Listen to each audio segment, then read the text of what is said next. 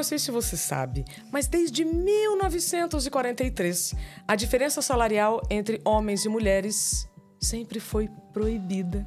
Mas aí, como dificilmente foi cumprida, o presidente Lula assinou recentemente uma lei em que determina que homens e mulheres tenham o mesmo salário. Será que isso vai funcionar depois de tantas décadas já estando na CLT? Agora tem que ser lei, então é o óbvio em cima do óbvio.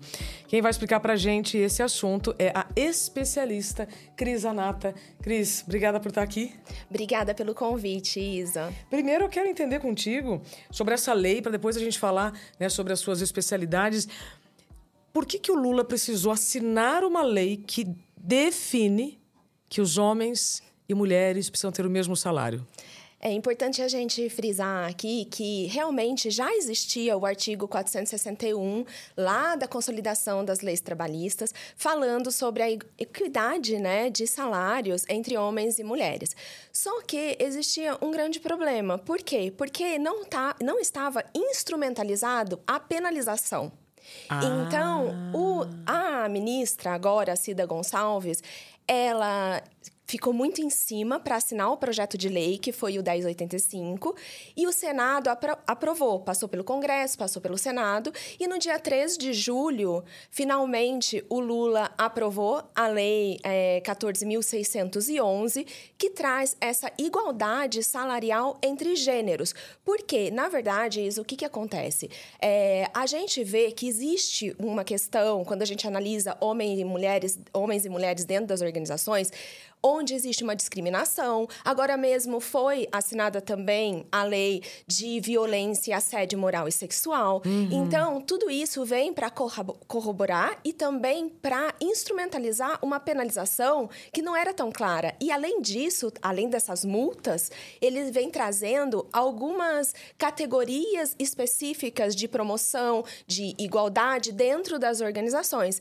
Isso é muito importante porque traz esse aspecto da diversidade dentro de uma lei. Então, vamos fazer capacitações para lideranças, vamos fazer outras, promover a diversidade, equidade e inclusão, não somente é, dentro do aspecto do ESG, por exemplo, do Environmental, uhum. Social e Governance, mas também dentro de um aspecto é, que seja jurídico, que seja é, realmente instrumentalizado. Então, vamos trazer tudo isso uhum. para dentro dessa lei uhum. e que as empresas com mais de 100 colaboradores e colaboradoras uhum. elas irão é, ter que elas serão penalizadas se elas não cumprirem com essa lei. E além disso, essas empresas elas terão que ter canais de denúncia. Isso é importante porque a mulher ela se torna uma pessoa mais empoderada ali dentro para uhum. poder, né, é, contribuir aí com o trabalho dela. Perfeito.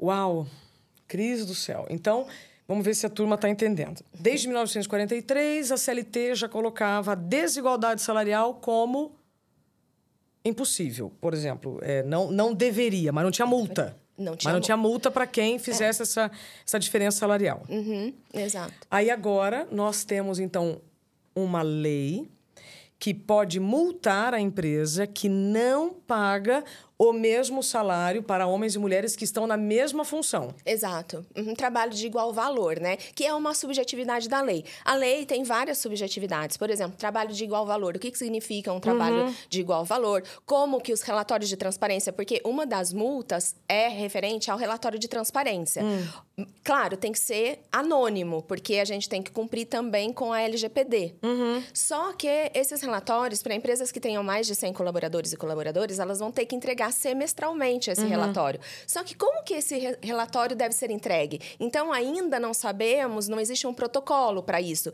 Não existe um protocolo de fiscalização, que uhum. no artigo 6 traz que será implementado esse protocolo. Na Espanha, eu atualmente moro na Espanha, estudo essa lei na Espanha, e lá é, já faz muito tempo que essa lei é, existe, desde uhum. 2007. Uhum. Mas passaram vários anos para instrumentalizar tudo isso isso, para protocolizar tudo isso uhum. e para que a gente pudesse compreender quais são os gaps que existiam nessa lei uhum. e poder melhorar cada vez mais, né?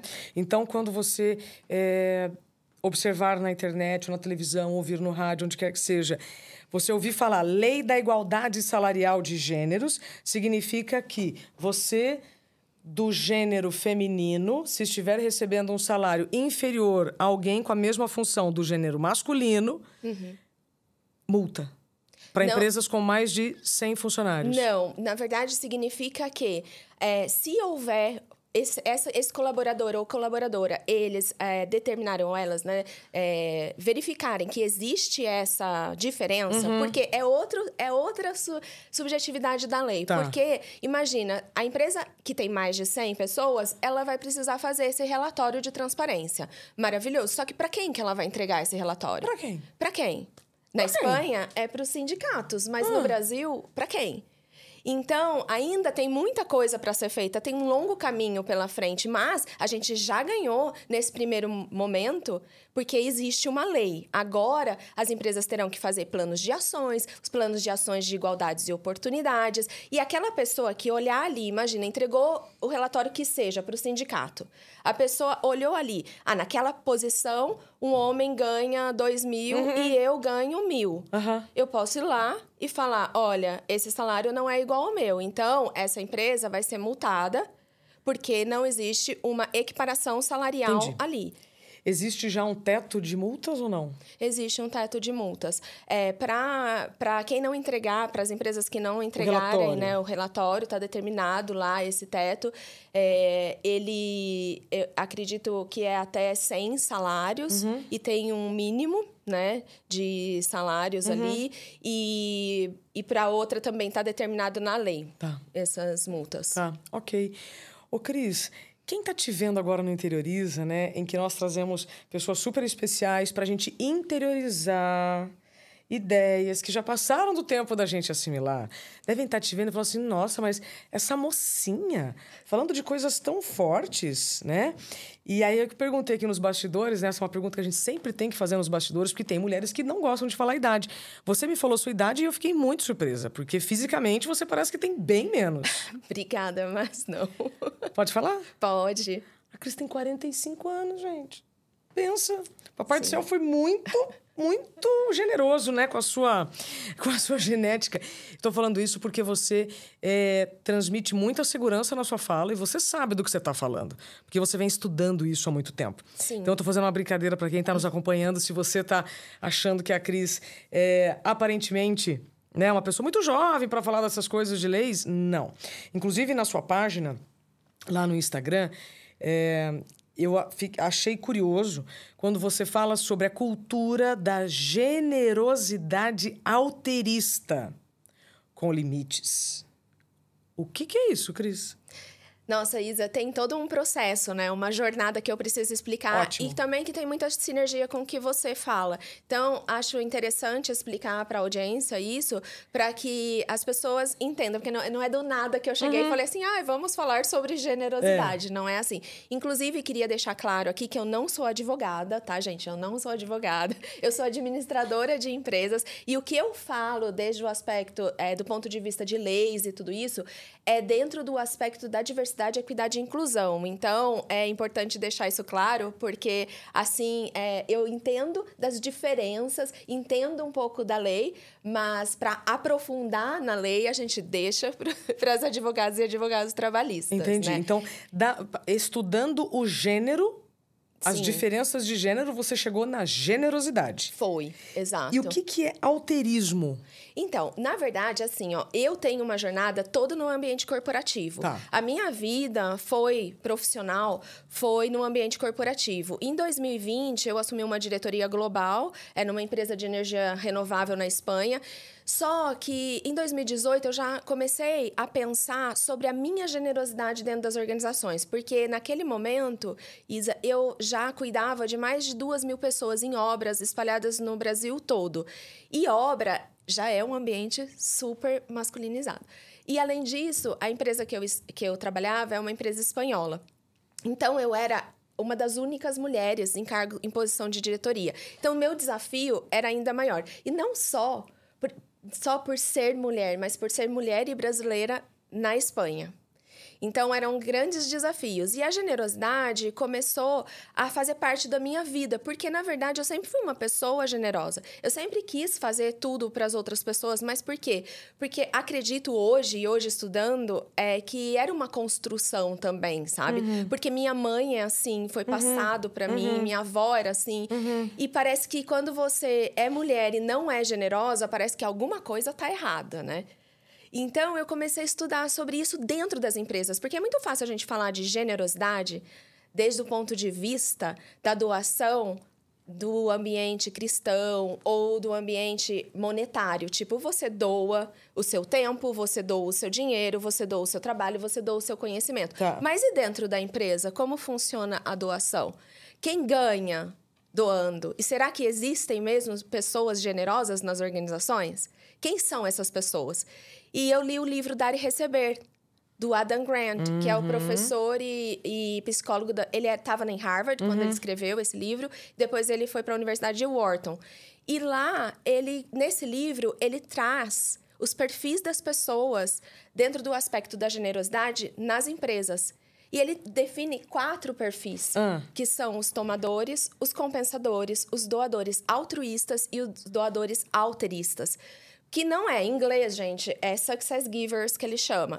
Mas para o português, traduziu alterista e eu uso essa palavra. Alterista. Alterista. Que é um, uma pessoa generosa é com limites. Com limites. Só que, assim, a pessoa generosa com limites, dentro da empresa, o que, que acontece? Imagina que nas pesquisas que ele fez lá no Google, no Facebook, nessas empresas, ele verificou que 19% das pessoas dentro das empresas são tomadoras.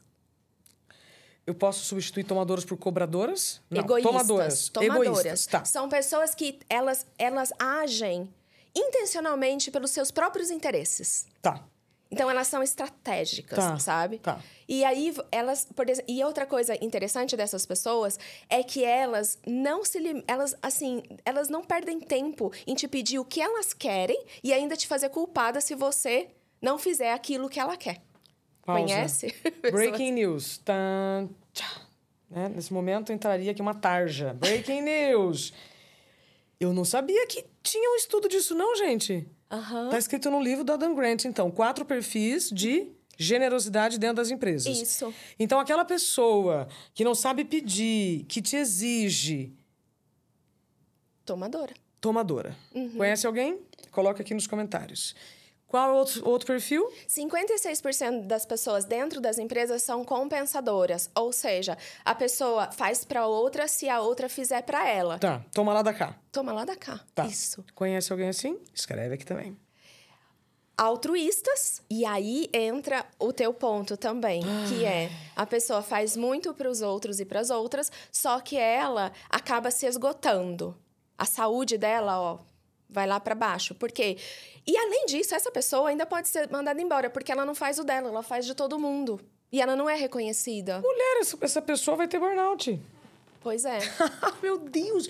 Não, nunca tinha ouvido falar sobre cultura alterista.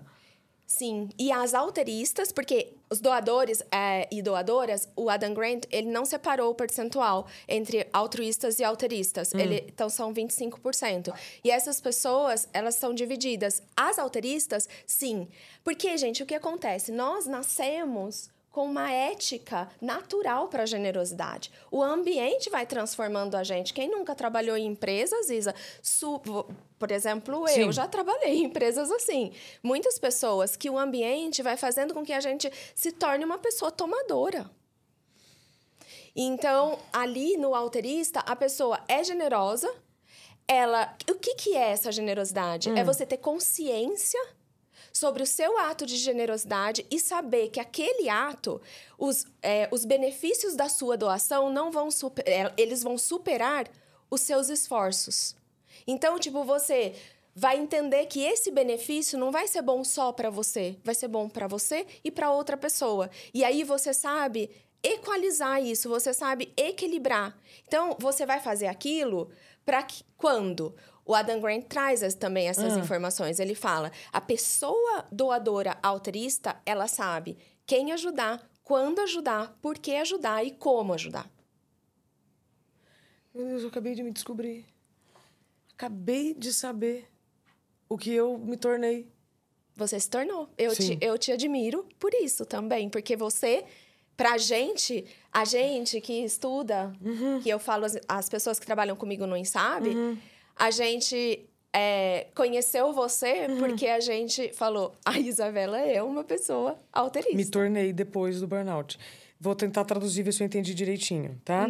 Isso significa que quando você diz sim para todos, tentando ser o máximo generosa, porque existe uma pseudo-meritocracia, né? Ou você está fazendo o seu melhor, porque naturalmente você vai ter né, as suas trocas financeiras e emocionais.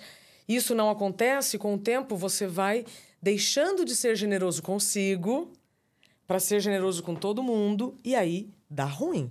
Mas o burnout é uma das coisas que eu tô vendo aqui. Sim. Uma pessoa que não sabe colocar limites na generosidade pode viver o quê, Cris? Então, até é, eu assisti uma entrevista esses dias é, sua que você falava exatamente dos nãos.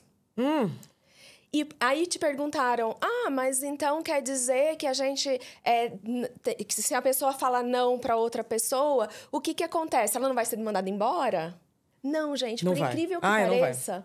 Sabe o que acontece? Principalmente porque o Adam Grant, ele não estudou viés de gênero, tá?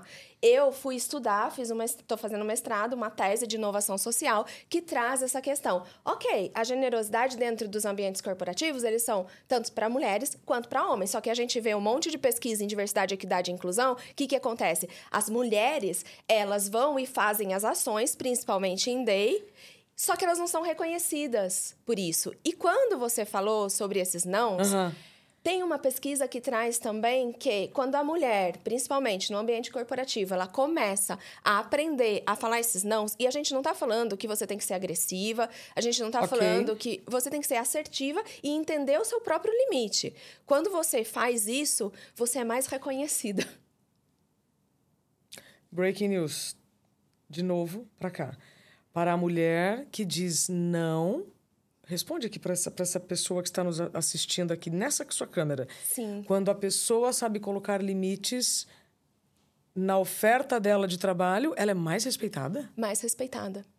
Por quê? Porque as pessoas começam a ver aquela pessoa com argumentos, com assertividade, começa a ver que ela também tem as razões dela para as coisas, e isso faz com que empodera. É isso faz com que, que a- aquela mulher ela se torne uma mulher profissional no que ela está fazendo. e às vezes é muito melhor você fazer isso do que você falar que vai entregar e não entrega. Ou que vai entregar e depois adoecer. Exato. É o famoso funcionário do mês e afastado do mês. Ô, Cris, pera lá. Nossa, isso me faz lembrar uma frase que, assim, quando você diz sim para todo mundo, pode até ser que gostem de você, mas isso não significa que te respeitem. Não. Como é que foi a sua jornada antes dessa, dessa transição? Porque, pelo que eu estou entendendo aqui, você era uma, uma mulher de exatas e agora está indo para humanas. É, nessa essa fase de transição começou quando você percebeu que você estava se doando demais, é isso? Foi, exatamente. Porque eu percebi que eu estava muito cansada. O que acontecia? Na verdade, gente, aconteciam várias coisas, né? Tipo, você chega em casa, eu sou casada, Aham. aí você chega em casa e teu marido fala pra você: Nossa, você tá batendo muito forte o salto no chão. Hum, ado- ah, já gostei do seu marido. Como é que é o nome dele? Marcelo. Marcelo! Ah, me conta mais. Aí ele falava: Por que isso tá acontecendo? Não tem alguma coisa? Aí que eu falava. sensibilidade. É, por causa do salto. E eu, eu tava muito nervosa, muito Irritada. ansiosa. Eu, assim, eu lembro que eu tive psor- psoríase rósea, sabe? Por causa do estresse. Eu tive várias, várias... O meu corpo, né? O corpo vai te dando essas... é, é, é, vai te mostrando o que tá acontecendo com você. E também pela questão de chegar uma hora... Porque, assim, eu acho que quando você começa a sentir tudo isso, ou você vai para um extremo que é o esgotamento mesmo, o burnout, ou você vai para apatia. Uhum. E eu cheguei a começar a ficar apática. Então eu já não queria mais fazer as coisas, eu não estava mais naquele ambiente, eu estava muito nesse- me sentindo uma pessoa que não tinha mais vontade ali. E ao mesmo tempo, todo mundo pedindo as coisas para mim. E eu não participando das coisas que eu deveria participar na empresa. Então, não sendo, reconhec não sendo reconhecida, sendo generosa demais. Então, esse ciclo, ele vai se alimentando cada vez mais. Quando eu percebi isso, eu falei, nossa, eu não quero mais isso. E fui estudar. Nesse momento, eu... Nossa, gente, vocês não têm ideia. Eu li acho que em um ano eu li assim uns 30 livros, porque eu queria saber o que estava acontecendo comigo. Então eu li, nossa, eu li é, Brené Brown, tanto que a Brené Brown, hum. sabe? A coragem de ser imperfeito. Meu sonho é falar com ela. A, ela ela fala, sabe o quê? Hum. Sobre é, limites. Ela é muito amiga do Adam Grant. Ah. Eles têm um podcast, tudo que eu escuto direto. É mesmo. É, e ela fala assim: não existe generosidade sem limites. Repete, por favor. Não existe generosidade sem limites. Então, a gente tem que desconstruir essa ideia da generosidade. E o que, que a gente faz? A gente leva isso para o ambiente corporativo. Por quê, Isa? Porque quando você conhece o seu próprio limite, você respeita o limite da outra pessoa. Uma salva de palmas. Pode repetir, por favor, para esta câmera. Quando você conhece o seu próprio limite, você respeita o limite das outras pessoas. Aí, a turma vai dizer assim: então, vou te perguntar a mesma coisa que me perguntam, tá? Cris, mas como é que eu faço quando me pedem alguma coisa no emprego e eu tenho medo de dizer não?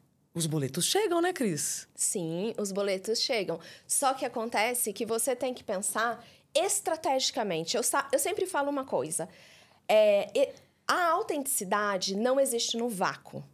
Então, o que as pessoas falam? Ah, eu tenho que ser autêntica, eu tenho que falar qualquer coisa, eu tenho que ser o meu jeito. Não é assim. Eu acredito que a autenticidade ela tem que ser estratégica. E dentro, dentro de uma empresa, você tem que conquistar relacionamentos de confiança.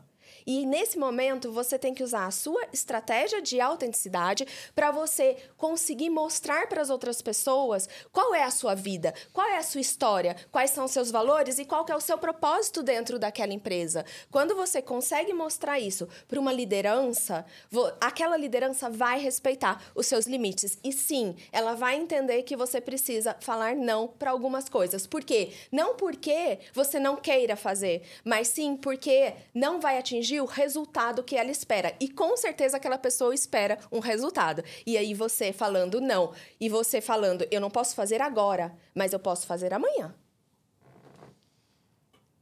Gente, uma salva de palmas de novo. Cris, como é que eu não tinha conhecido você antes? É que eu tô assim, agora que. Porque eu tô terminando a minha tese de mestrado. Que tese? Eu simplesmente larguei tudo, gente, em 2020. Ah. Eu larguei tudo, Isa, tudo. Sabe o que é você ter. Bom, você sabe. Não, mas conta você. você sabe, porque assim, o que acontece quando você tem um, gente, muitas pessoas, não tô falando para todo mundo fazer isso, porque foi todo um planejamento, tá? tá? Eu tive um planejamento financeiro, eu tive o apoio da minha família, eu conquistei esse apoio, também não é fácil, a gente conquista. Mas o que que acontece? Eu tinha uma posição de liderança que, querendo ou não, né, vamos falar muito uhum. sinceramente, o dinheiro cai. Opa, todo mês, né? Todo mês está lá. Uhum. E, e eu percebi que eu poderia muito mais contribuir com o mundo saindo da empresa do que estando nela. E então eu falei, eu vou deixar tudo isso. Eu falei pro meu marido, ele falou. Porque a gente não tem filhos, tá? Também tem isso, que foi uma decisão minha pera e lá, dele. Pera lá, que tá, tá chegando aqui um insight meu. Outro dia eu ouvi o João Branco aqui no programa ele saiu do McDonald's e muito bem do McDonald's. Ele só percebeu que ele poderia ser muito mais útil para o mundo fora dali e podendo inspirar outros líderes. Você teve consciência, então, na empresa que você trabalhava, em que você pede para sair, que o lance é individual, porque o sistema é um sistema. Sim. Eu vejo muitas pessoas é, perdendo muita energia e tempo. Ai, porque o sistema. Gente, as coisas são como são. A questão é como você vai se colocar diante das coisas como são. Então você saiu de boa da empresa. Sim, tanto que o presidente da empresa é meu amigo até hoje, o diretor daqui, ele, a, o presidente da empresa, para você ter uma noção, quando eu falei que eu ia sair, ele não queria que eu saísse, ele falou para mim: "Trabalha meu período". Você era generosa qual? Generosa alter... Alteri... altruísta, não, altruísta. na época. É. Nossa. E ele sabe que ele falou para mim? Ele falou assim: como você sabe se o seu projeto vai dar certo? Fica aqui meio período. Eu falei: e como você sabia quando você começou o seu? Entende? Então, a gente. E outra coisa, antes de eu sair da empresa, eu coloquei o meu projeto dentro do meu departamento. E aí? Porque eu queria ver se esse negócio que o Adam Grant falava funcionava mesmo. Aham. Então a gente estava com questões de deadli- eh, deadlines não Aham. cumpridos, eh, prazos não cumpridos, questões também relacionadas à, que- à produtividade e conflitos, mais conflitos, né? Aham. Que toda empresa tem. E quando eu implementei o projeto, foi muito bacana, porque eu saí da empresa com um projeto implementado, uma pessoa já para me su- substituir dentro ali, as pessoas super engajadas no- nos projetos, e eu saí tranquila da empresa, tranquila. Por mais que eu sofria algum, algumas questões de discriminação, assim, mas não. É, que, é, sabe aquele, aqueles falam que são é, pequenas discriminações? Microviolência. Microviolências, isso. Mas são, né? É micro pra quem não sofre, né? Porque quem sofre é macro mesmo. É macro. É macro. E eu percebi, sim, Isa, que aquilo lá já não fazia parte, Entendi, né, da Entendi. minha vida. entendi. Poxa, Cris. Você acredita que o tempo já acabou? Não. Passou muito rápido. E é curioso porque você começa o programa com- falando sobre a lei, né? Ou seja, é um tema que você está se aprofundando. E aí, a hora que você começa a falar da sua jornada, você foi se transformando e os seus olhos estão brilhando, sabe? Aham. Eu tô vendo agora que o seu olho é verde, É verde. né? Coisa mais linda. Cris, então vamos lá. Para quem costuma dizer assim, o fulano é altruísta, olha que coisa boa. Para o mundo é, mas para o sujeito que não está se cuidando pode ser bem perigoso, é isso? Muito perigoso, principalmente no final da vida, né? Porque, claro, a gente chega em um momento da nossa vida que nós. é, a, a gente vai conquistando as interações sociais, a gente vai conquistando aquilo que a gente quer na vida, mas nem todo mundo consegue chegar lá. Muitas pessoas, elas chegam no final da vida e pensam: por que eu me doei tanto para os outros e não fiz nada para mim? Então, acho que essa é a grande pergunta que a gente tem que fazer hoje, não quando a gente chegar lá no final da vida. A gente tem que pensar, porque, porque gente, não tem problema, tá? Você não vai ser julgada se você falar não para alguém ou se você colocar limites na sua generosidade ou julgado. Vocês não vão, não, não tem problema isso. A gente tem que desconstruir essa ideia da generosidade. Generosidade é uma palavra. Somente isso também é uma construção de linguagem. A Ah. gente pode transformar isso para generosidade alterista. Eu sou generosa? Sou. Mas eu tenho limites.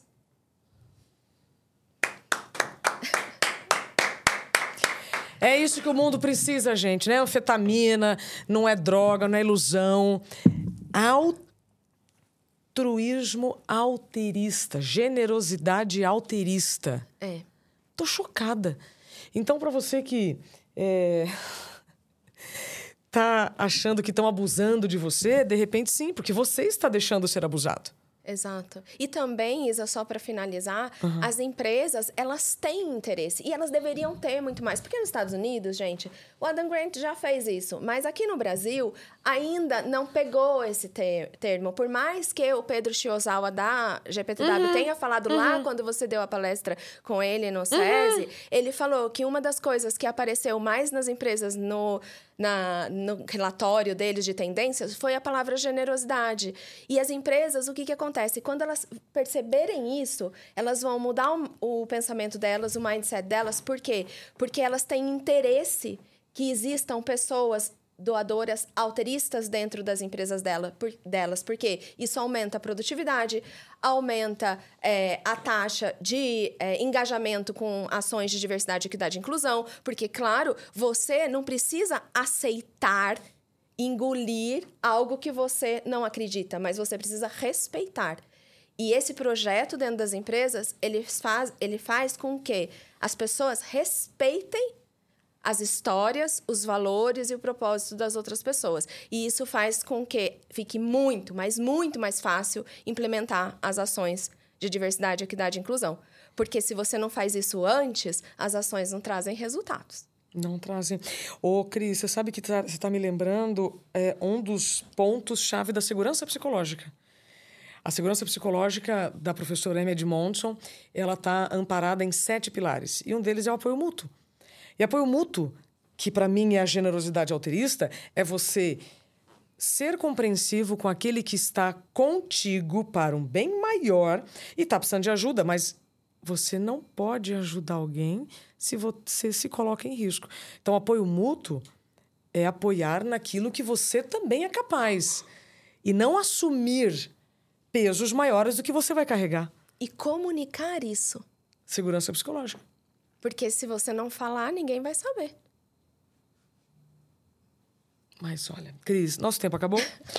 Ai, Nós pena. teríamos muito mais para falar, mas a turma que continua, que está muito interessada ainda nesse assunto, como eu estou, é, nós vamos te seguir por onde? No Instagram é Crisanata Insabe. LinkedIn é uma plataforma que eu uso muito. Pera lá, Crisanata Insabe. Insabe. Instituto de Alterismo do Brasil. Tem um instituto. Sim. Acabei, eu criei o ano passado para levar essa Deixa eu já entrar aqui. Cadê? esse conceito insabe.com.br. Insabe.com.br. Tem página no Instagram? Ainda não. É, é Crisanata Insabe. É, Aqui, tô aqui. uhum. Ah. Instituto Nacional Instituto de Alterismo do Brasil. Instituto Instituto de Alterismo do Brasil. Então, alterismo é altruísmo com limites. Isso. Exato. O que, que você gostaria, então, de encerrar aqui a nossa conversa? É, essa é uma cerimônia das areias que eu quero te convidar. Uhum. Você pode escolher uma cor, pode colocar a quantidade que você quiser, desejando aqui para a turma que está nos escolhendo o que você quiser. Vou escolher o amarelo. Amarelo. O amarelo é a cor número um aqui das escolhas, sabia? É? E eu Isso. tenho. Eu falo, né? Pode falar. É, bom, eu desejo que as pessoas, então, que estão nos vendo, que elas comecem a pensar mais sobre a generosidade delas próprias e também sobre seus limites. Porque você não precisa aceitar tudo, você não precisa fazer tudo, você não tem nem capacidade de fazer tudo o que você quer. Mas você precisa entender que você tem esses limites e que esses limites são importantes para a sua saúde, e para sua vida e para sua socialização, porque as pessoas quando você fala esse não, quando você coloca esse limite, as pessoas irão compreender o que você é, o que você pensa e o que você necessita. Maravilhosa. Eu podia encerrar, mas antes eu vou fazer mais uma brincadeira. De uma pergunta que a gente não respondeu inteira. Mas e os boletos, Cris? Os boletos, eles têm que pensar, você, se você não tiver saúde, como que você vai pagar os boletos? Então é melhor que é você mesma que diz isso. E eu trago isso para mim, Aham. porque se você não tiver saúde, para você poder fazer as suas coisas, como que você vai continuar naquele lugar? Então, e outra coisa, Isa, além disso, você, as pessoas precisam entender que o mercado, gente, tá aí. Não fique presa a um lugar, não fique preso a um lugar. Você pode sim sair para outros lugares, mas você precisa agir, né? Sem ação não tem movimento, não é? Que conversa boa. É, tenho certeza que quem nos acompanhou aprendeu bastante, assim como eu. Muito obrigada por ter vindo, por ter Obrigada. aceitado o meu convite. Boa sorte no INSAB. Obrigada. Conte comigo. Seguimos juntas para a gente levar mais informações coerentes, né? Que as pessoas encontrem os seus limites de forma gentil.